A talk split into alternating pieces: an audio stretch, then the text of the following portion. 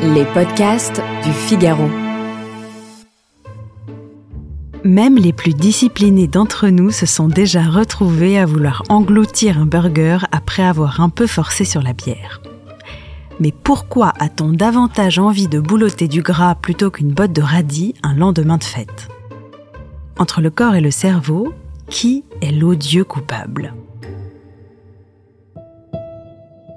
Bonjour à tous et bienvenue dans cet épisode de Parlons Vin, le podcast qui vous dit tout sur ce que vous n'osez jamais demander.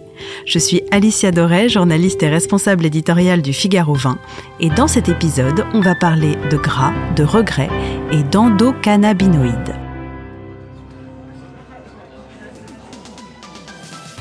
Hier soir, vous vous étiez promis à vous-même de rester à la Châteldon.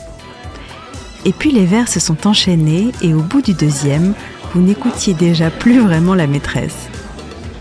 Ce matin, au-delà de ce charmant mal de tête qui sculpte gentiment les contours de votre gueule de bois, vous avez l'impression de pouvoir engloutir un éléphant, défense comprise. Et pourtant, si on fait le décompte calorique de ce que vous avez ingurgité la veille, vous devriez théoriquement pouvoir vous mettre en hibernation jusqu'au mois d'octobre, alors même qu'on est encore au mois de mai. Pourquoi une telle traîtrise Rassurez-vous, vous n'êtes pas directement coupable. Et hélas, vous aurez beau protester en brandissant des tessons de bouteille, la physiologie ne se mettra pas à genoux en s'excusant. Vous êtes la malheureuse victime de votre cerveau. Je m'explique.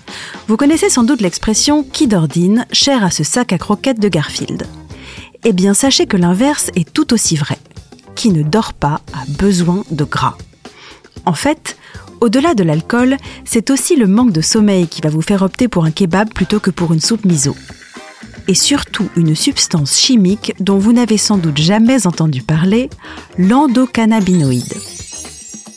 Avec son nom barbare et sa persuasion de garce, cette parfaite inconnue va non seulement vous pousser à vouloir compenser un manque d'énergie, mais aussi à susciter chez vous une irrépressible envie d'être rassuré.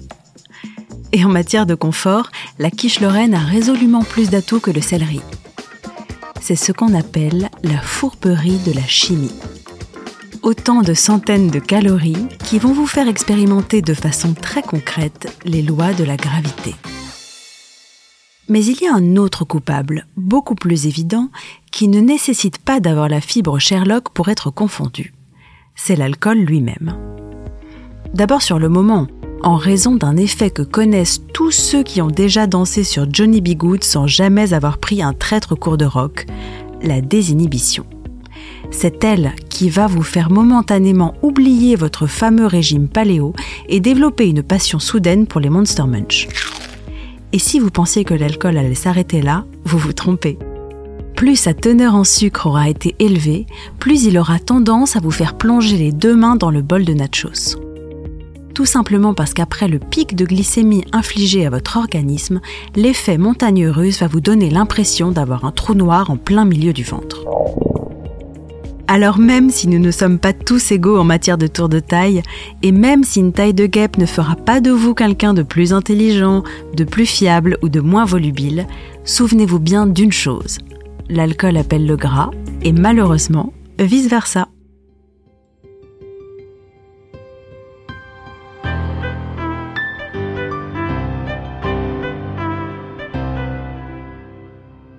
Si vous avez aimé ce podcast, n'hésitez pas à le partager et à vous abonner. Vous pouvez le retrouver sur le site du Figaro, Apple Podcast, Spotify, Deezer et toutes les applications. Et n'oubliez pas, parlons peu, mais parlons vin.